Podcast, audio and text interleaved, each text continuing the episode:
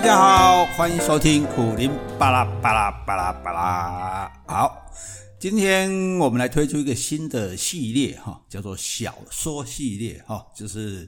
诶，看小说嘛就很精彩嘛，哈。那没时间看小说呢，我们就来听故事，哈。那这些故事呢，是写在我的书《请勿对号入座》这本书里的，哈。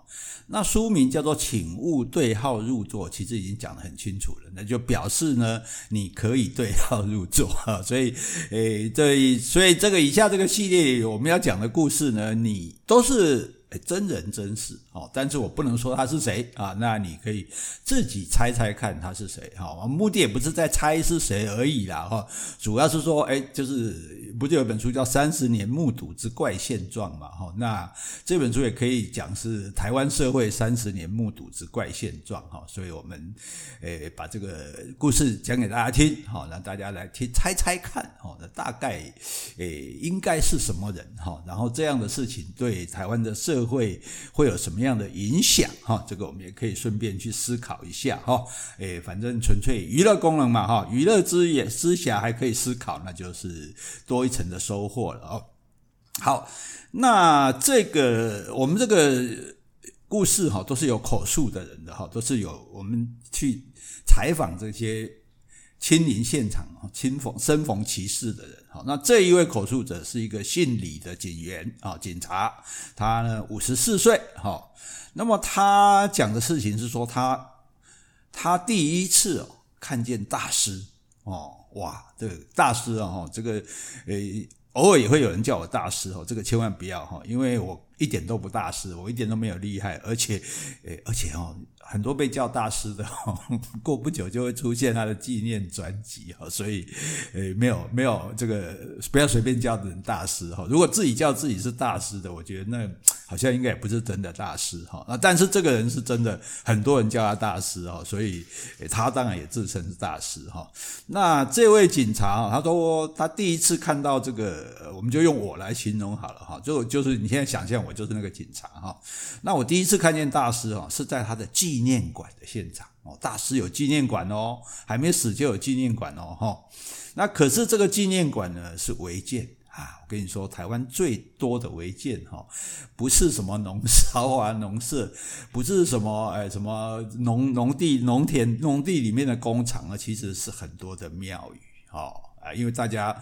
不好意思，不敢吧，不方便去拆庙嘛，哈，所以你看那个，譬如有人说北宜公路沿线就有两百多座庙，好，那到底有几个有申请的，我们就不知道了，哈。那这个纪念馆，那可能也是树大招风了，哈，就被。举报是违建嘛，哈，那违建就要拆除，哈，可是拆一般的违建，哈，厉害的人哦，有权有势的就阻阻挡你去拆嘛，让你想办法不拆嘛，哈，那可是这如果无权无势的哈，屋顶加盖乖乖被拆掉也没话好说哈，只恨自己这个不够力哈，但是这种呃，譬如说类似的纪念馆，因为它这也是有一种信仰的，所以它就会有很多的群众。很多的信徒哦，那信徒对于他们的精神中心被拆，当然会会有激烈的反应哈。所以，我们这个保警哈就被派到现场去维持秩序哈，能够让这个拆除的工作顺利进行。哇，那那那大白天那个天气很热嘛哈，太阳的又大又毒哈，那大家在那边整排穿着制服哈，就是恨不得早一点回家哈。可是呢。大师的这些信徒哦，他们很激动哦啊！虽然说也没有使用暴力的哈，可是就是大呼小叫的抗议，这样啊，暴政啊，什么这个这个诶不不不合理啊，没有公义啊，然后怎么样？而且呢，诶最有趣的就是说，他们还要他们还在传播他们的信念，他们就一直指着那个太阳说光圈光圈，你看。这就是大师显灵的光圈，你们没看到吗？哦，意思说我们如果跟他们一样相信大师，就不会赶来这个维护拆除的这个工作了哈。那。我就一边擦汗哦，一边就在心里面暗叫哈。我说，诶，不管什么人，如果这样一直瞪着大太阳哦，那不看到很多光圈才怪，对。不然你现在出去外面瞪着太阳看看，看看会不会出现光圈？不但会出现光圈，还会出现黑影的哈。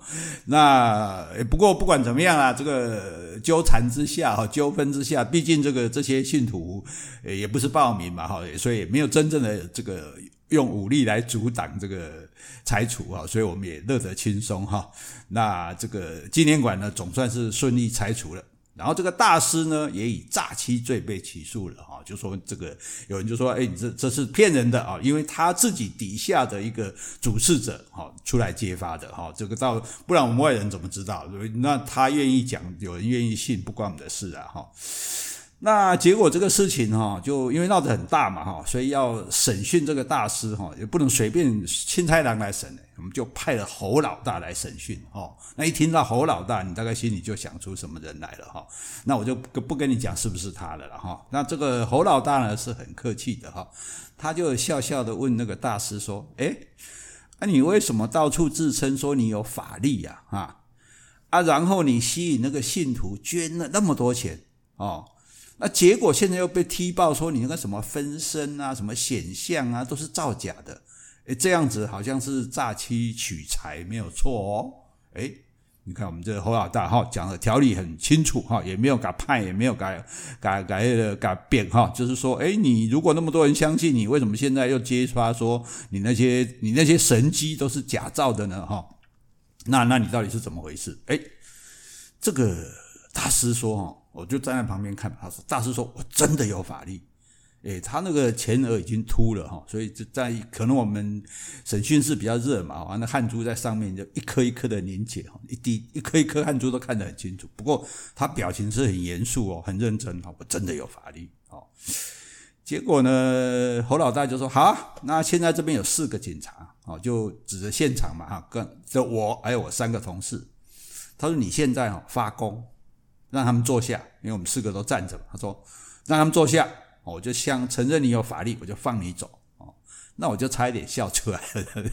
我们侯老大也很很幽默哈。诶，可是呢，大师哦，他很认真哦。就闭上两眼哦，然后两手交缠在一起，诶，可能是什么什么大手印之类，我不晓得。以前好像在电视上看凌云啊什么做过哈，大师做，反正不晓得，就是手就比来比去，然后嘴里还念念有词啊啦啦啦，不知道念的是什么，是咒啊还是经啊哈，诶，不晓得哈。那而且开始全身都颤抖，好像有点像那 key 档啊那样，所以诶看起来真的是在发功，没有错呢。哦，而且他一直发哦，就是发到头上。哦，本来是几滴汗珠的，现在大汗淋漓，然后青筋暴露哦哦，那那问题是我们四个警察，我们当然都是好好端端的站着啊，当然不可能坐下哈，诶，只是说我们就强忍着不笑出来哈，刚刚被扯出来，我们跟他扯侯老大爹啊，哈，结果不行哦，大师就用力摇头说，他们穿的是制服，不能做法。哎，哦，原来是因为我们制穿制服，还是有这个讲法了哈，好像说制服比较可以对抗这个这个法力这样哦。那我们侯老大当然是高手啊，对不对？这个碰碰到多江湖兄弟，对不对？为非作歹碰到多少？那碰到这一招，难道他没办法吗？他他没有说呸，不行就不行，什么讲看穿什么制服不是哦？他说好，你们四个下去哦，叫外面那四个便衣的进来。对对对，随便找四个来，好，找四个便衣警察进来，好，然后呢，小小的这个审讯室里面呢，就改站了四个便衣刑警。那我们四个穿制服的警察奉命退场，好，不会在逮起啊，因为我们穿制服，大师没办法发功嘛，让我们坐下。可是呢，哎，我们都舍不得走，哈，就挤在那个两面镜。什么叫两面镜？就是你电影里面看到有没有？就跟审讯室啊，一边是玻璃嘛，啊，在在审讯室里面看是这个镜子嘛，从外面看的是玻璃嘛，哈，就是审犯人专用的设备。哎，这个真的有哈，这不是电影乱演的哈，我们也有了哈。好，那我们就站在这个这个玻璃前面哈，就等着看好戏这样子。好，然后呢，四个便衣警察进来哦，也都很屌，每个人都两手抱在胸前，这样站着不动哦。好，那大师就看一看这。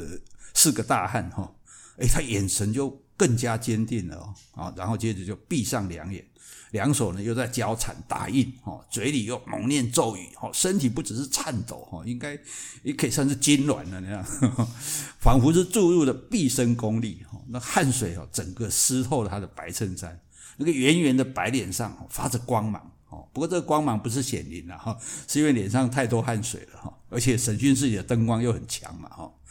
那总之呢，那四个便衣刑警呢，当然还是一动也不动的站着啊。哈，他们个个面无表情哦，真的，人家便衣比较厉害哦。像我们这些制服警察就忍不住差点要偷笑哈。所以这便便衣警察真的程度比较高哈。对，但是呢，他们也不动，当然没有坐下啊。我不行了。哦，大师的头呢，无力的歪向一边，大口的喘气。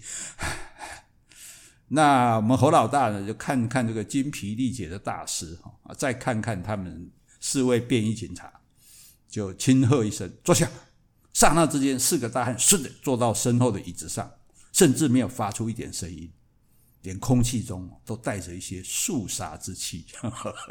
结果大师发功发了半天坐不下的哦，侯老大一声令下，就乖乖坐下了哈。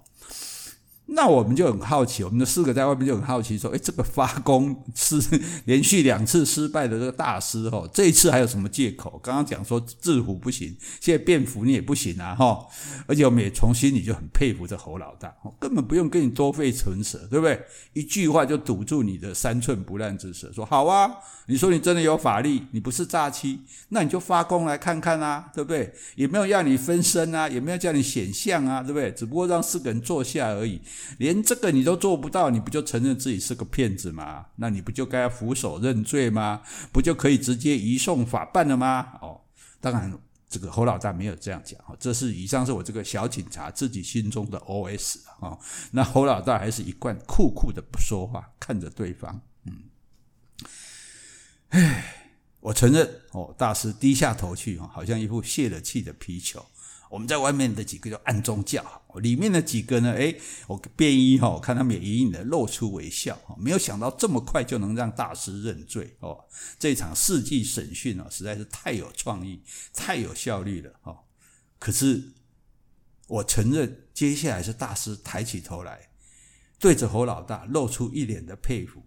我承认，你的法力比我高。哦，我们差一点都没有全部摔倒。他居然不是承认自己没有法力，而是说他的法力没有别人高。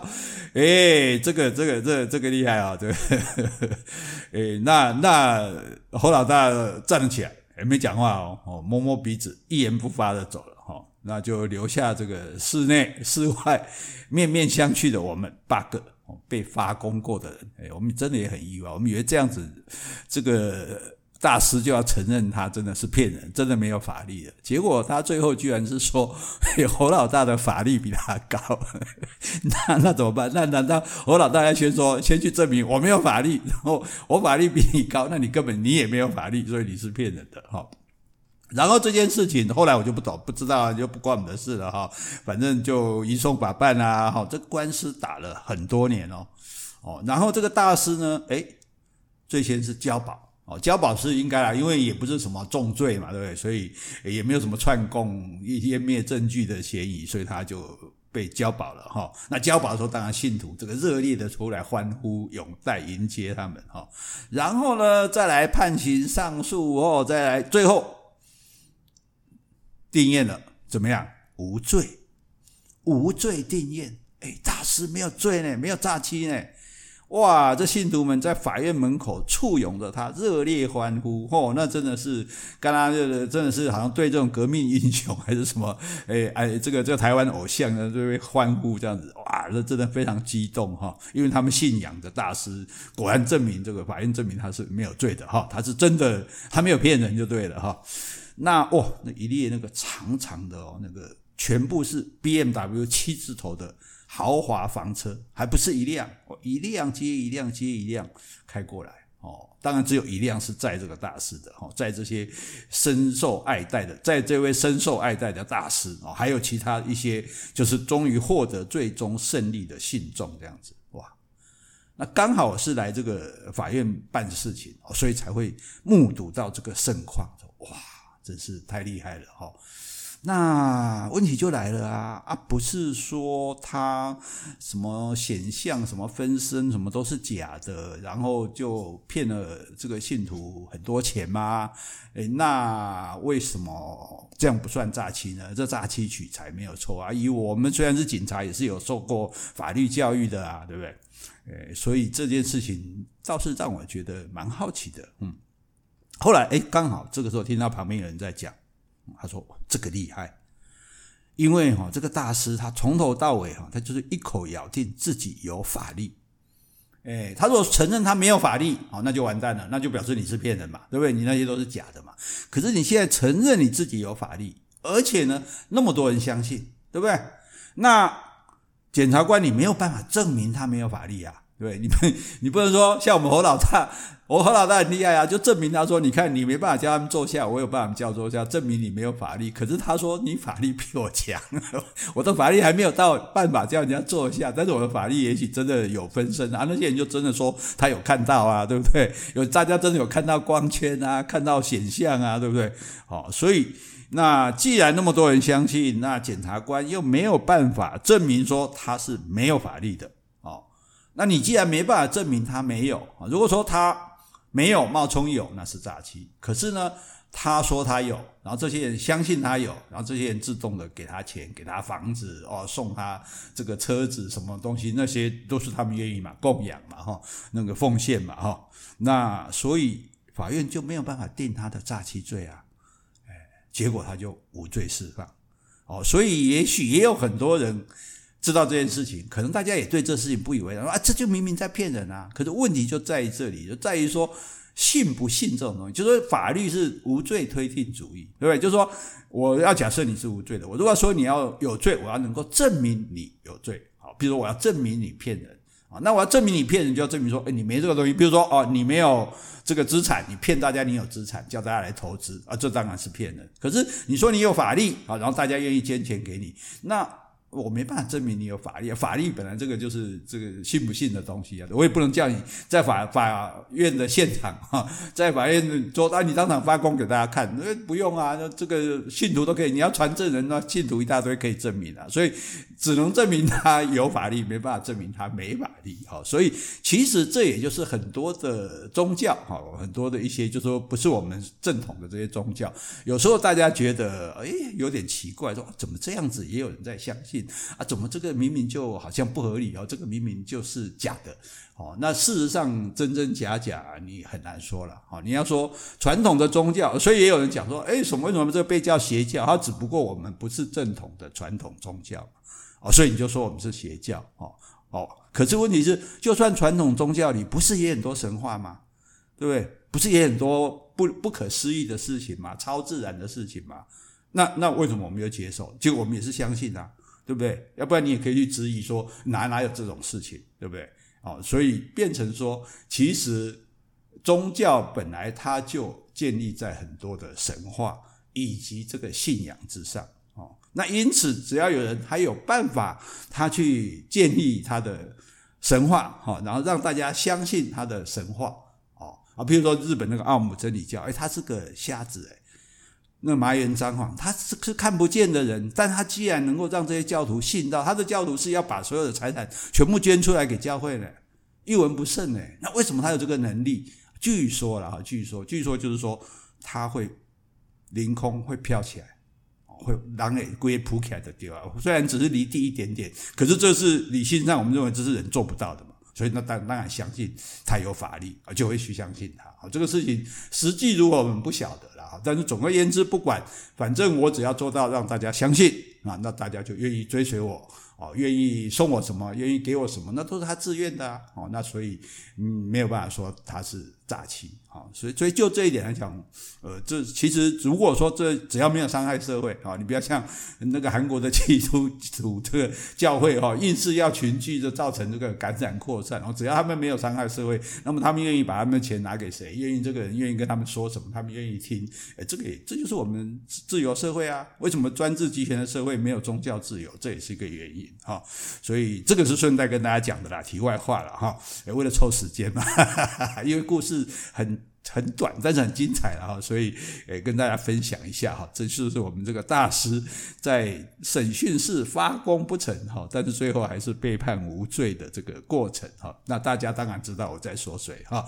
那我觉得这个我们也尊重所有的诶提出信仰或者是这个信仰某些信理念的人。哦，做什么行为，就像我们刚刚再重申一次，只要不要危害社会，大家高兴就好。好好，这是我们第一次讲小说，跟大家分享哈。希望你喜欢今天的大师发功哦啊！如果你不知道是谁，那你赶快去问一下，可能会被人家笑啊！你连这个都不知道哈。年轻朋友说不定他不知道，可以去 Google 一下哈。好，希望大家满意，拜拜。